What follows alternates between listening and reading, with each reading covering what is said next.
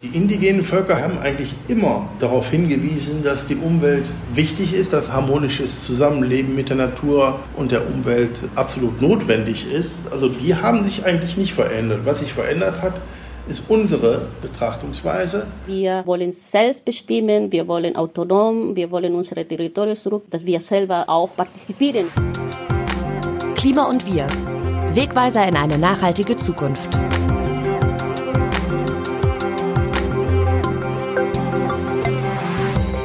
Hallo und willkommen zu einer neuen Folge Klima und Wir, dem Podcast zu Klimawandel und Nachhaltigkeit vom Redaktionsnetzwerk Deutschland. Schön, dass ihr eingeschaltet habt.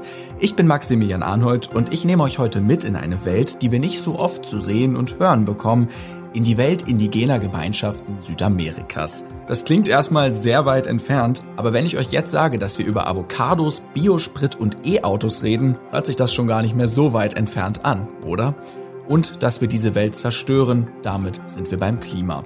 Wir reden heute über die Wurzeln der Klimakrise im Kolonialismus und wer wirkliche Lösungen parat hat. Viel Spaß beim Hören.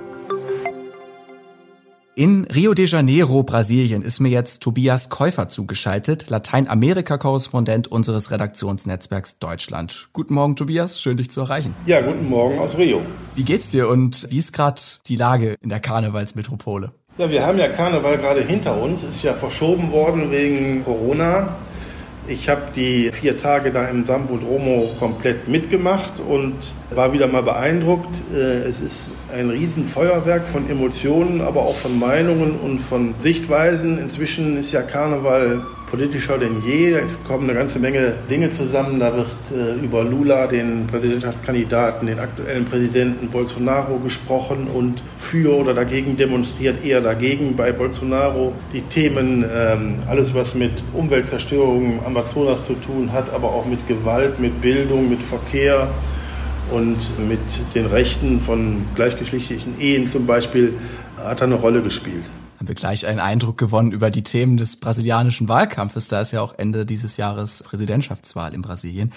Aber wir wollen über Umweltzerstörung reden. Du hast einen aufsehenerregenden Artikel geschrieben für unser RD mit der Überschrift, wie unser vermeintlich nachhaltiger Lebensstil die Erde zerstört.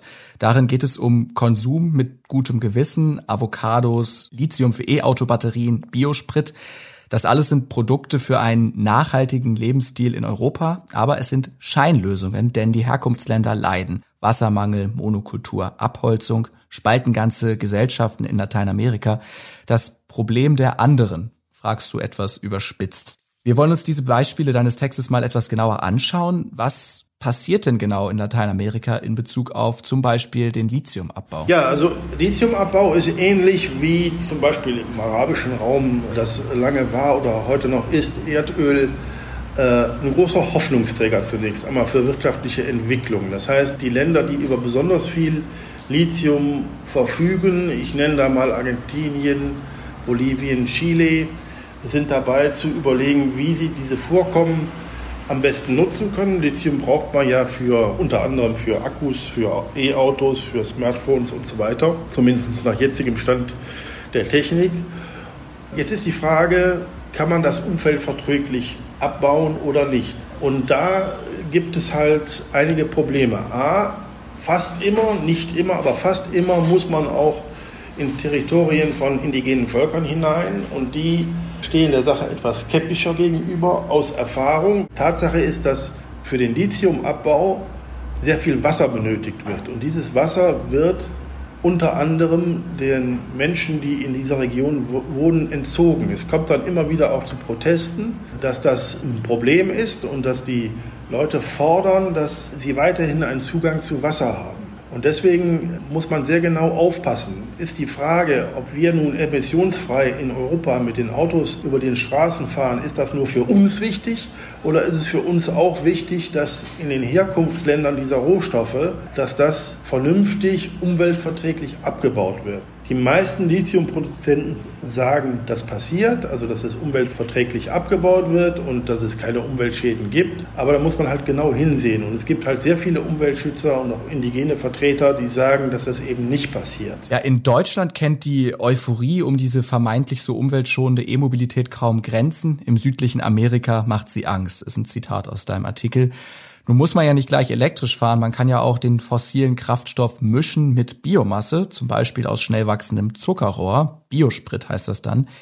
Welche Fehler wurden in der Vergangenheit da gemacht? Ja, da gibt es ein Beispiel aus Brasilien. Ähm, ich bin mit einem in Umweltpolitik und Umweltfragen sehr engagierten Geografieprofessor durch Brasilien gefahren und der ist ein scharfer Kritiker von diesem Biosprit, weil er gesehen hat, dass in den letzten 15 Jahren äh, als, oder in den letzten 20 Jahren, als das ja euphorisch angefangen hat, als Ergebnis dieser Biosprit-Euphorie war, dass Wald abgeholzt worden ist, um Zuckerrohr äh, zum Beispiel anzubauen, um diesen Zuckerrohr dann äh, Biosprit herzustellen. Das heißt eigentlich, was, und das passiert, ist es oft so, dass was gut gemeint ist, am Ende nicht immer gut gemacht wird und dass das dann Konsequenzen hat für die Umwelt. Also diese Biosprit-Geschichte in Brasilien äh, ist ökonomisch ein großer Erfolg, ökologisch ist sie ein weniger großer Erfolg. Sprich, es hat große Abholzungen gegeben und da muss man sich dann fragen, ob das so eine kluge Idee war. Ein weiteres Beispiel deiner Reportage sind Avocados, bei uns beliebt als Powerfood. Du nennst sie die Frucht der Reichen und schreibst, in Chile sind die Menschen da ganz anderer Meinung. Warum? Ja, sowohl in Chile als auch in Mexiko.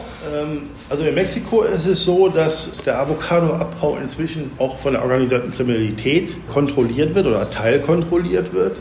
Wer weiß, welche Methoden organisierte Kriminalität anwendet, weiß, da geht es dann immer ganz krass gegen Menschenrechte, da werden ziemlich brutal verletzt. Und in Chile ist es so, äh, ich hatte das eben schon mal angesprochen, Wasserknappheit. Avocado ist eine Pflanze, die unglaublich viel Wasser braucht. Da gibt es relativ große Plantagen von Avocado-Anbau und das hat dazu geführt, zumindest sagen das die Bewohner äh, oder Anwohner in der Region, dass diese Avocado-Plantagen dem Rest des Landes oder der Umgebung das Wasser entzogen haben. Und das ist dann die Konsequenz davon. Nachgehakt. Der Klimawandel beeinflusst laut einer Schweizer Studie auch die Anbaugebiete von Avocados, Kaffee und Cashews. Es ist also nicht nur die Umweltzerstörung, die hier zum Tragen kommt. Lateinamerika ist natürlich auch von der Klimakrise selbst betroffen, sei es durch steigende Temperaturen, die das Leben und Arbeiten unerträglich machen, durch Starkregen, Überschwemmungen, Dürren, Waldbrände und Einbußen in der Landwirtschaft. Die Klimakrise wurde und wird ebenfalls maßgeblich von außen aus den westlichen Ländern befeuert. Deutschland etwa ist historisch betrachtet der viertgrößte Emittent von Kohlendioxid weltweit. Unter den katastrophalen Folgen der Emissionen leiden aber Länder des globalen Südens besonders. Länder, denen zusätzlich oft die finanziellen Mittel für die Klimaanpassung fehlen. Der neue IPCC-Bericht macht auch klar, dass der Klimawandel ein Gerechtigkeitsproblem ist. Seine negativen Auswirkungen sind ein Treiber von extremer Armut und verstärken die bereits bestehende Ungleichheit, warnt Leitautor Walter Leal. Es wird also Zeit, die Wurzeln des Problems zu betrachten. Linda Poppe ist die Leiterin des Berliner Büros der NGO Survival International, die sich für indigene Gemeinschaften und ihre Rechte einsetzt. Sie kennt sich aus mit Scheinlösungen für eine vermeintlich nachhaltigere Welt und sie hat ein Wort dafür, grüner Kolonialismus. Klimakrise und Kolonialismus hängen laut Linda auf zwei Ebenen zusammen. Einmal, weil ich glaube, dass die Klimakrise nicht einfach aus dem Nichts entstanden ist, sondern es auch sehr viel mit kolonialen Ausbeutungsstrukturen zu tun hat die in der Kolonialzeit etabliert wurden und die auch irgendwie einen Anfang dort nahmen und die bis heute eigentlich auch teilweise fortgeführt werden. Zum Beispiel indigene Völker, die immer noch um ihr Land kämpfen müssen, weil wir glauben, dass wir besseren Einsatz für ihre Rohstoffe haben. Also ich glaube einmal diese Ursprünge, die ganz klar irgendwie in den Mustern fortbestehen und die auch zur Klimakrise beitragen.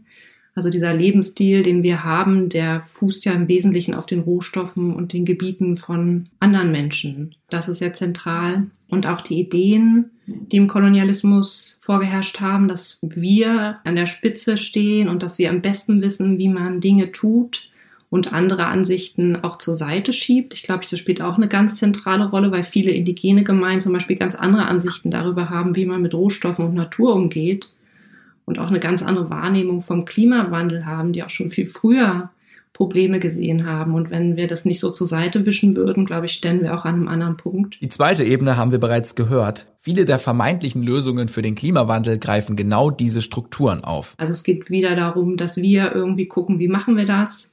Und wir bedienen uns da wieder an den Gebieten oder an den Rohstoffen von anderen Gesellschaften, vor allem indigenen. Also genau seltene Erden ist ja schon was, was bekannt ist. Ja, Gerade äh, wenn es um Umstieg auf Elektro und ähm, dergleichen geht, aber auch Kompensation von Emissionen, die oft auf dem Gebiet von Indigenen stattfinden sollen. Also das sind so Muster, die sich einfach da wiederfinden, und zwar ganz stark. Die rassistische Geschichte kolonialer Ausbeutung ist lang. Sie beginnt im 15. Jahrhundert mit der Eroberung Amerikas durch den Seefahrer Christoph Kolumbus. Seither haben westliche Gesellschaften das Denken verinnerlicht, dass man Natur unterwerfen kann. Vom Beginn der Kolonialisierung an besteht eine starke Trennung von Natur auf der einen und Kultur auf der anderen Seite, also die Idee, dass westliche Beherrscher losgelöst sind von der natürlichen Welt. Und ich glaube, dass es in vielen anderen Gesellschaften eigentlich nicht so ist dass die westliche da so ein bisschen eigentlich alleine steht und einen Sonderweg gegangen ist, aber auch aufgrund von ja, Gewalt im Rahmen vom Kolonialismus doch sehr dominant geworden ist. Aber die Vielzahl also die Hauptanzahl von Gesellschaften weltweit, auch wenn die teilweise kleiner sind, haben eigentlich eine andere Sicht auf die Dinge. Dass Natur eben nicht unterworfen werden muss, dass wir Teil davon sind, dass es Kreisläufe und Gleichgewichte gibt, was auch bei indigenen Völkern oft eine sehr große Rolle spielt. Dass eine Balance hergestellt werden muss, dass sie sich auch selber als die sehen, die diese Balance herstellen wollen und ja sehr kritisch auch darauf schauen, wo wir Rohstoffe überall reinstecken, dass wir die Erde aufreißen und ausbeuten und dass wir überhaupt keinen Blick darauf werfen, was ja die Ahnen, also vergangene Generationen oder zukünftige auch mit dem anfangen, was wir dann hinterlassen. Viele Indigene sagen, der Kolonialismus ist nicht zu Ende gegangen, sondern hat eine andere Form genommen. Das ist Lankirai Peinemal vom indigenen Volk der Mapuche in Chile.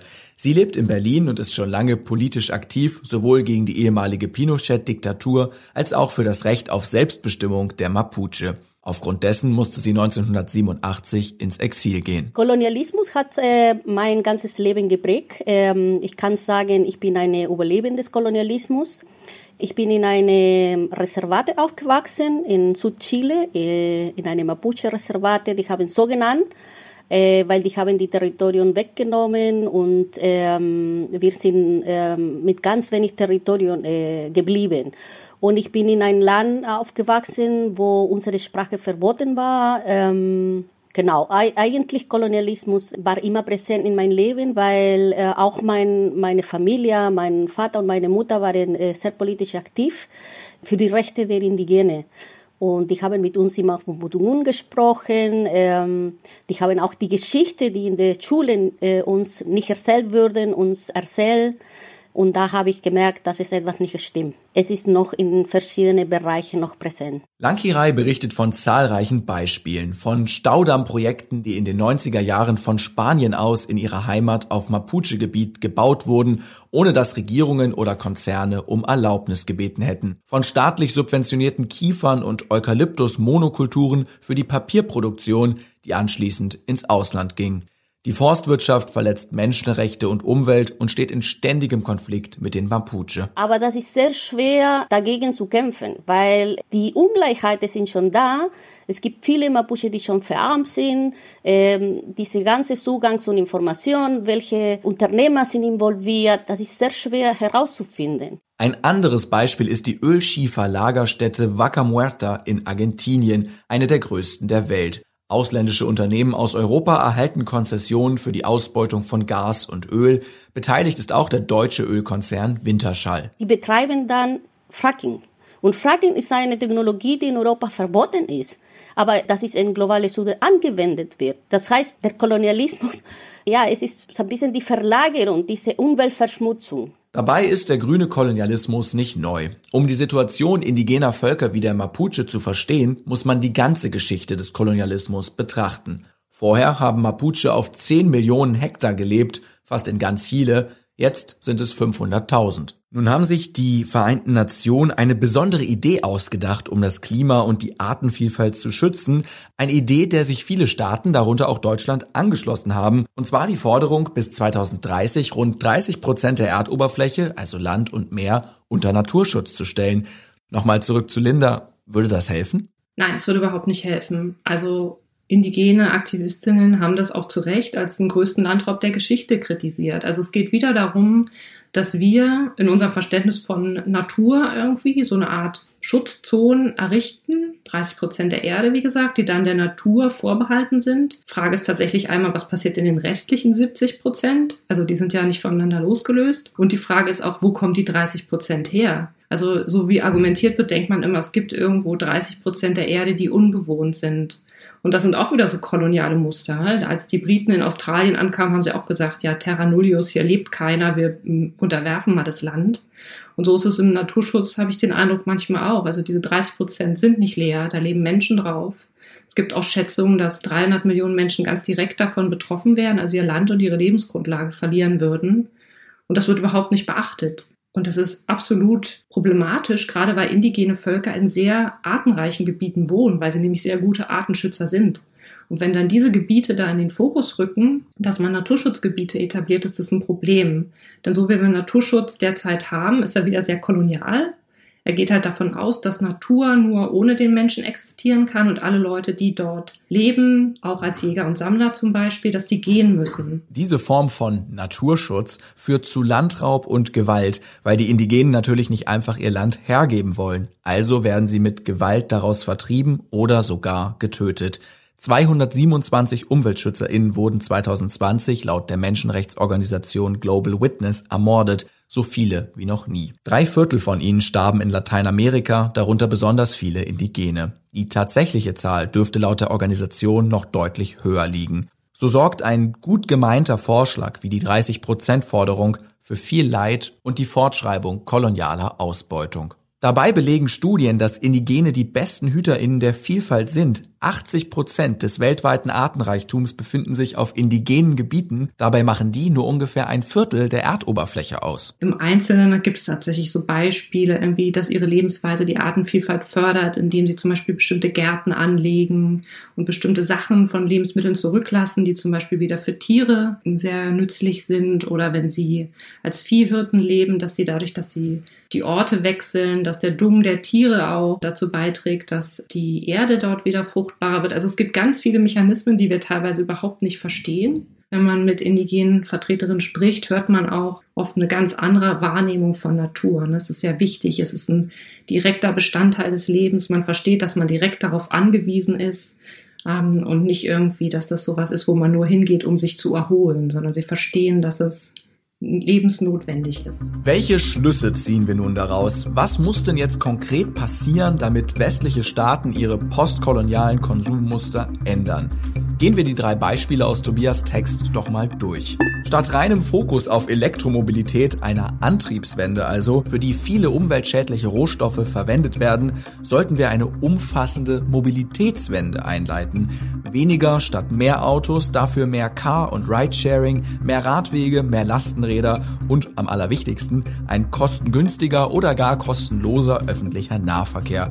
Und auch die Bahn muss natürlich verlässlicher, günstiger und schneller werden. Das würde gleich noch ein Problem lösen, das mit dem Biosprit. Wir brauchen dann ja viel weniger davon, der Regenwald kann stehen bleiben und wir sollten zusätzlich weiter an synthetischen Kraftstoffen und alternativen Antrieben forschen. Wo wir gerade beim Regenwald sind, hilft kein Fleisch essen oder einfach weniger davon, aber besseres.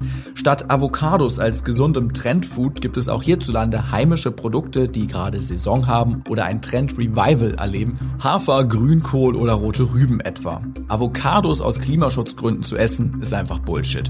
Aber zur Wahrheit gehört auch, individueller Konsum allein ist noch nicht die ganze Lösung. Ich glaube, es ist immer sehr schwierig von Konsumenten zu verlangen, eine richtig gute Entscheidung darüber zu treffen, was für Produkte sie kaufen, weil das super intransparent ist. Es gibt einfach nicht genug Regelungen, zum Beispiel für Unternehmen oder auch Regulierung von Staaten, wie sie mit indigenen Gemeinschaften zum Beispiel umgehen. Aber da muss mehr Transparenz hin und das ist auch was, was Regierungen machen müssen. Zum Beispiel ihre Unternehmen regulieren, auch wenn sie im Ausland tätig sind. Und dass wir verstehen, dass wir die Ressourcen von anderen nehmen und dass das nicht unser Recht ist. Dass wir damit aufhören müssen, die Leute zu zerstören, die auch Familien haben, die tatsächlich vielleicht auch ganz fantastische Ideen darüber haben, wie man Gesellschaften organisieren kann, die uns auch wieder helfen können in Krisen wie zum Beispiel der Artenkrise, können sehr viel von indigenen Völkern lernen. Bewusstsein über das Problem der ausbeuterischen Strukturen ist ganz wichtig. Zusammengefasst also nochmal, warum sind indigene Landrechte der Schlüssel zum Schutz indigener Völker? Und der Natur. Indigene Völker haben eine ganz enge Bindung an ihr Land. Das ist für uns manchmal schwer nachzuvollziehen, aber es ist ja ihr Supermarkt, ihre Apotheke, ihre Schule, ihre Kirche. Also spielt ganz zentrale Rollen. Und wenn man ihnen ihr Land nimmt, führt das dazu, dass indigene Gesellschaften sehr leiden und teilweise auch zerbrechen. Also wir haben das im Kolonialismus stark erlebt, aber es passiert immer noch. Also Landrechte sind wirklich zentral, wenn man indigenen Völkern helfen möchte und wenn man ihnen überhaupt die Möglichkeit geben möchte, selber ihre Zukunft zu bestimmen. Und ich denke, es ist eben auch in unserem Interesse, weil sie unterschiedliche Lebensweisen haben und zeigen, wie wir Gesellschaften organisieren, weil sie unheimlich viel Wissen haben. Also es gibt ja auch viele Medikamente heute, von, die eigentlich ihren Ursprung in indigenen Wissen haben, dass sie sehr gute Hüter der Artenvielfalt sind und wirklich auch Auswege zeigen können. Also es ist auch in unserem Interesse, das zu tun. Ganz davon abgesehen, dass wir natürlich auch also ich würde mir wünschen, in einer Welt zu leben, wo nicht die Schwächsten einfach zur Seite gedrängt werden, sondern dass man die Rechte auch wahrt. Für uns die Lösung ist, das ist das Thema Territorium. Ich kann natürlich nicht für alle Menschen sprechen, nicht für alle indigene Menschen, aber eine Sache, die uns einig als indigene Menschen ist, dass wir wollen selbst bestimmen, wir wollen autonom, wir wollen unsere Territorien zurück, dass wir selber auch partizipieren in diesen Entwicklung von Lösungen. Neben Gebietsansprüchen und Selbstverwaltung fordern indigene Gemeinschaften die deutsche Bundesregierung auf, der ILO-Konvention 169 zu den Rechten indigener Völker beizutreten. Dieser Vertrag sieht vor, dass die Menschen angehört werden müssen, ehe auf ihrem Gebiet Rohstoffe ausgebeutet werden. Ferner sind sie an Nutzung, Bewirtschaftung und Erhalt dieser Ressourcen zu beteiligen. Die Konvention gibt es schon seit 1991 und bisher haben sie erst 23 Staaten ratifiziert. Aber es kommt Bewegung in die Sache. Alle Bundestagsparteien außer der AfD haben Mitte April einem entsprechenden Gesetzentwurf zugestimmt und damit den Weg zum deutschen Beitritt freigemacht. Und Chile arbeitet derzeit an einer neuen Verfassung, die die Rechte indigener Völker stärker verankert. Ich wollte von Lankirai noch wissen, wie sie in die Zukunft blickt. Ich bin eigentlich jemand, die trotz dieser ganzen Umständen, dass ich habe die Hoffnung, dass es die ganze soziale Bewegung, die indigene, nicht nur die indigene Bewegung, sondern dass sie sich vereinen und dass es auch anderen Wege gehen und auch solche Politiken, die aus Europa kommen, auch äh, sichtbar machen. Das ist, äh, das ist auch nicht damit einverstanden sind, dass es, es gibt auch Indigene, die gehen in verschiedene Regierungen, in kleine Gemeinden, und ja, es gibt eine Palette von ganz unterschiedlichen äh, Wege, aber uns ignorieren geht nicht mehr. Die Gier des Westens nach Rohstoffen scheint unermesslich und die Löcher im Regenwald werden immer größer. Damit es Hoffnung gibt, leisten Menschen wie Lankirai aktiv Widerstand und sagen so und nicht weiter. Sie machen klar, die Klimakrise werden wir nicht lösen können, wenn wir sie auf dem Rücken der Menschen im globalen Süden austragen und jahrhundertealte Unterdrückung fortschreiben. Mehr zum Thema Klimagerechtigkeit in Afrika hört ihr auch in diesem Podcast in der Folge mit der ugandischen Aktivistin Vanessa Nakate. Mehr zu vermeintlichen Klimalösungen in der Episode Klima und PR, warum der grüne Schein trügt. Wir hören noch einmal Tobias Käufer in Rio, wie er die Probleme bei seinen Recherchen wahrnimmt. Man erlebt das eigentlich immer wieder, wenn man mit indigenen Vertretern spricht, wenn man zum Beispiel in den Amazonas fährt, dass sie eigentlich nie richtig gehört werden, und zwar von niemandem. Wir haben ja hier in Brasilien das Beispiel Bolsonaro, der wird ja international wahrgenommen. Das liegt einerseits daran, dass wir nun ein anderes gesellschaftspolitisches Umfeld haben. Wenn man sieht, so die Abholzungszahlen der letzten 25 Jahre, dann ist Brasilien im Moment gar nicht so schlimm, wie es mal früher war. Also in den ersten zehn Jahren dieses Jahrhunderts waren die, die Zahlen viel schlimmer, viel dramatischer, als sie heute sind. Was sich geändert hat, ist die Betrachtungsweise. Das heißt, dass wir heute differenziert darüber denken, dass wir die Dinge anders bewerten. Die indigenen Völker haben das eigentlich nie getan. Die haben eigentlich immer darauf hingewiesen, dass die Umwelt wichtig ist, dass ein harmonisches Zusammenleben mit der Natur und der Umwelt absolut notwendig ist. Also die haben sich eigentlich nicht verändert. Was sich verändert hat, ist unsere Betrachtungsweise. Ähm, ich sage immer, der Bolsonaro macht Politik, wie wir sie gemacht haben im letzten Jahrhundert. Sprich, wenn wir uns daran erinnern, dass im Ruhrgebiet in den 60er, 70er Jahren, die Älteren werden das vielleicht wissen, es darum ging, dass die Fabrikschlote rauchen mussten und dass die Kohle rausgeholt worden ist ohne Ende. Das ist sozusagen eine Politik gewesen, Wachstum auf Kosten der Umwelt um jeden Preis. Und das macht im Moment Brasilien auch. Und deswegen finde ich es ein bisschen unfair, wenn wir sozusagen mit der Nase rümpfend den Finger auf Brasilien zeigen und sagen, ihr dürft das aber nicht tun, was wir damals gemacht haben. Das ist, glaube ich, der falsche Weg. Der richtige Weg wäre zu helfen, Lösungen aufzuzeigen und auch unterstützend zu sein, statt manchmal mit der etwas hochnäsigen Art, dem Rest der Welt erklären zu wollen, was sie alles falsch machen. Und wir halten ja auch Abhängigkeiten aufrecht. Viele Länder des globalen Südens, vor allem in Subsahara-Afrika, aber eben auch Lateinamerika und in der Karibik, werden immer abhängiger vom Export der unverarbeiteten Rohstoffe. Wir haben darüber geredet, Lithium zum Beispiel oder auch Avocados. Und der Großteil der Wertschöpfung oder des Konsums, der verbleibt in den Ländern des globalen Nordens. Wie groß würdest du sagen, ist das Bewusstsein der Menschen in Bezug auf die Ausbeutung und Zerstörung von außen?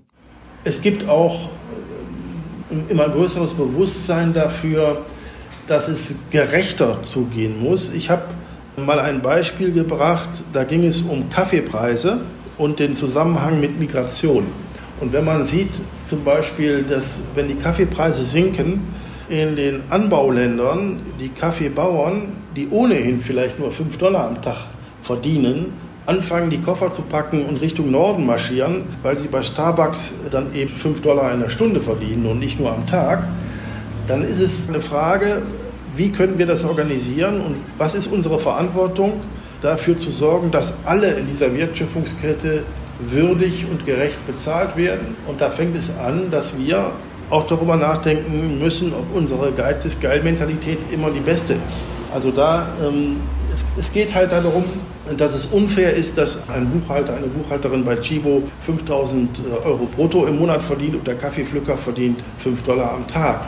Obwohl die in der gleichen Branche arbeiten, am Ende in der gleichen Wertschöpfungskette irgendwo tätig sind. Äh, und das ist ungerecht. Und Ungerechtigkeiten führt dazu, dass derjenige, der sie erleidet, versucht, sie zu bekämpfen oder ihr zu entgehen. Und das führt dazu unter anderem, dass die Leute versuchen, in Richtung Norden, sprich USA, zu ziehen und da versuchen, irgendwie ihr Glück zu machen. Okay, das sind handfeste wirtschaftliche Nöte, die du da beschreibst, aber wie ist das mit den postkolonialen Strukturen? was die Umwelt- und Klimakrise von außen angeht. Wie ist da deine Wahrnehmung? Was die Menschen darüber denken oder wie die damit umgehen, ist eine etwas andere Geschichte. Wenn man das vergleicht mit Europa, in Europa, insbesondere in Deutschland, gibt es ja eine sehr breite junge Klimaschutzbewegung, Umweltschutzbewegung. Die gibt es in dieser Form in Lateinamerika nicht. Ähm, das liegt daran, dass die jungen Leute hier andere Probleme haben. Die haben erstmal damit zu kämpfen, das eigene Überleben zu sichern und ich sage mal erstmal dafür zu sorgen, dass sie, wenn überhaupt, irgendwo Arbeit finden und den nächsten Tag überleben. Darüber hinaus gibt es hier in armen Vierteln Dinge wie organisierte Kriminalität, äh, Gewalt. Das heißt, deren Lebensumfeld ist ein ganz anderes als, ich sage es mal etwas zynisch, unserer wohlbehüteten Jugend in Europa. Ähm, und da steht Klima nicht an erster Stelle. Das heißt nicht, dass sie sich da nicht für interessieren oder dass sie das nicht wichtig finden, aber in der Prioritätenliste steht es nun mal nicht ganz vorne, weil äh, die persönlichen Existenzfragen nochmal eine, eine andere Dimension haben, als sie bei uns sind. Also hier geht es tatsächlich um die persönliche Existenz, ums Überleben, ums ökonomische und physische Überleben. Und in Europa sagen die Jugendlichen oft, dass sie Angst vor der Zukunft haben. Und hier haben die Leute Angst vor der Gegenwart. Du bist seit 15 Jahren Korrespondent in Lateinamerika, seit 2007.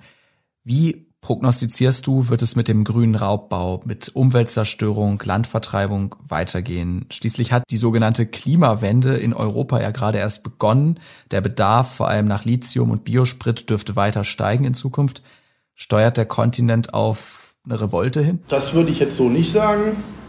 Ich sag mal, wenn man sich die, die, die politische Gesamtsituation ansieht, dann sieht man, dass der Kontinent überwiegend nach links rückt. Und das ist eine Reaktion auf soziale Ungerechtigkeit. Und die Menschen erhoffen sich durch eher linke Regierungen, dass es eine sozial gerechtere Politik gibt. Das ist nicht unbedingt gleichbedeutend mit der Vorstellung, dass es dann auch umweltgerechter wird, weil, wie gesagt, die tägliche, der tägliche Überlebenskampf und Existenzkampf erstmal wichtiger ist als Umweltfragen. Und wenn man sieht, die großen Umweltzerstörer in Lateinamerika, da nenne ich mal Brasilien mit dem Amazonas-Regenwald, dann nenne ich Venezuela mit dem Orinoco-Becken und dem illegalen Bergbau, aber auch das Konsumverhalten der westlichen Ränder, was fast nie eine Rolle spielt in der Diskussion in Sachen Drogen. Gerade der Drogenanbau, äh, Kokain zum Beispiel, ist äh, einer der schlimmsten Umweltzerstörer im Amazonas-Regenwald. Und während bei uns auf der Partys in Deutschland sich Leute in der Linie Koks ziehen, wird hier der Regenwald abgeholzt. Und gleichzeitig diskutieren die dann darüber, äh, warum wir in Lateinamerika den Wald verlieren. Das passt alles nicht zusammen. Ähm, also meine grundsätzliche Prognose für die Zukunft ist, dass es erstmal darum geht, hier eine soziale gerechtere Politik zu machen. Und deswegen setzen die Menschen im Moment zumindest derzeit eher auf linksgerichtete Regierungen. Äh, es wird aber, und es kommt von unten her, äh, eine immer stärkere Umweltbewegung, die ist aber vergleichsweise mit Europa und der Kraft, die sie in Europa entwickelt hat, noch nicht gleichzusetzen. Also diese Macht hat diese Bewegung noch nicht. Also da schließen wir den Kreis zu unserer Eingangsfrage. In Brasilien haben wir es ja mit einem derzeit noch mit einem rechtspopulistischen Präsidenten zu tun, Jair Bolsonaro, der seit Beginn seiner Wahl Rechte von Indigenen und auch Umweltschutz vehement einschränkt, vehement dagegen vorgeht. Im Oktober dieses Jahres wird dort gewählt. Ähm, du hast gesagt, du denkst, dass der Kontinent eher nach links rückt. In Brasilien auch? Also Stand heute würde ich das sagen, äh, wobei ich sagen muss, dass diese Rechte von den indigenen Völkern auch schon vor Bolsonaro massiv eingeschränkt worden sind, auch von, von linken Politikern. Ich nehme mal die Dilma Rousseff äh, etwas aus, die eigentlich am stärksten engagiert war in dieser Frage. Aber wenn man jetzt so sieht, man, es, es läuft ja alles auch ein Duell von, vom Ex-Präsidenten Lula da Silva, der noch viel schlimmere Abrottungszahlen in seiner Zeit hatte, und Bolsonaro hinaus.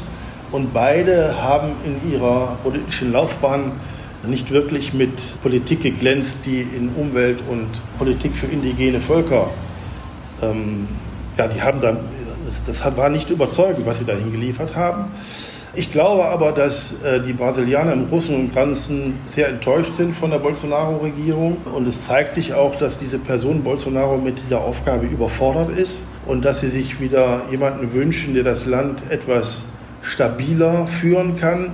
Ähnlich so wie in den USA, wo dann auch ein Vertreter der alten Garde, der Joe Biden sozusagen die Regierung wieder übernommen hat von Trump, von einem Populisten, glaube ich, dass Brasilien einen ähnlichen Schwenk machen wird, sprich, dass wir das erleben. Aber sicher ist das noch lange nicht. Also die Umfragen sagen zwar 10% Vorsprung für Lula voraus im Moment, aber die Hand dafür ins Feuer legen kann man nicht. Woran machst du vielleicht so einen Funken Hoffnung fest? Also du hast jetzt von einer Umweltbewegung geredet, die gerade so ein bisschen aufkeimt, einem möglicherweise steigenden Bewusstsein, aber auch, dass die Probleme woanders liegen. Gibt es irgendwas, wo du sagst, das macht dich in Bezug auf die Entwicklung Lateinamerikas hoffnungsvoll? Ja, das sind die jungen Leute. Also die jungen Leute haben begriffen, insbesondere in den Universitäten, dass es so nicht weitergehen kann und dass sie Druck machen. Und zwar, die machen allen Druck. Und das ist das Gute, dass sie den linken wie den rechten Politikern Druck machen, weil alle hier mit im gleichen Boot gesessen haben,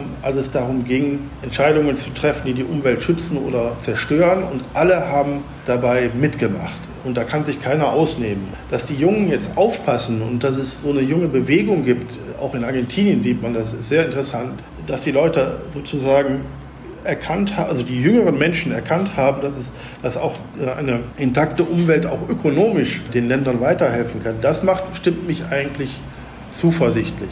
Sollte es hier in Brasilien zu einem Regierungswechsel kommen, glaube ich, dass der dann neue äh, bzw. ehemalige Präsident Lula da Silva auch erkannt hat, dass er das, was er früher gemacht hat, nicht nochmal wiederholen kann und dass eine andere Politik notwendig ist. Und da hoffe ich, dass es dann auch Kooperationen gibt und Unterstützung gibt aus Europa und dass das in vernünftigere Bahnen gelenkt wird. Herzlichen Dank für das Gespräch und bleibt dran an den Entwicklungen. Lieber Tobias, alles Gute. Alles Gute zurück. Tschüss. Das war unsere Folge über dekolonisierten Naturschutz und den Widerstand, den Menschen in Lateinamerika leisten. Ich hoffe, ihr konntet für euch etwas daraus mitnehmen. Wenn es euch gefällt, könnt ihr den Podcast gerne auch weitersagen oder in der Podcast-App eurer Wahl mit 5 Sternen bewerten. Noch mehr Info und Hintergrund findet ihr auch auf Instagram at Klima und Wir. Folgt da gerne. Und Klima und Wir ist beim Deutschen Podcastpreis in der Kategorie Wissen nominiert. Die Abstimmung läuft noch bis zum 8. Mai. Mit nur einem Klick könnt ihr eure Stimme dafür abgeben. Es ist auch keine Anmeldung nötig. Den Link findet ihr in den Show Notes unter dieser Folge. Ich würde mich echt freuen. Danke, dass ihr Klima und Wir hört. Ich bin Maxi Arnold und damit raus. Seid unbedingt in zwei Wochen wieder dabei zu einer neuen Episode und bleibt zuversichtlich. Ciao.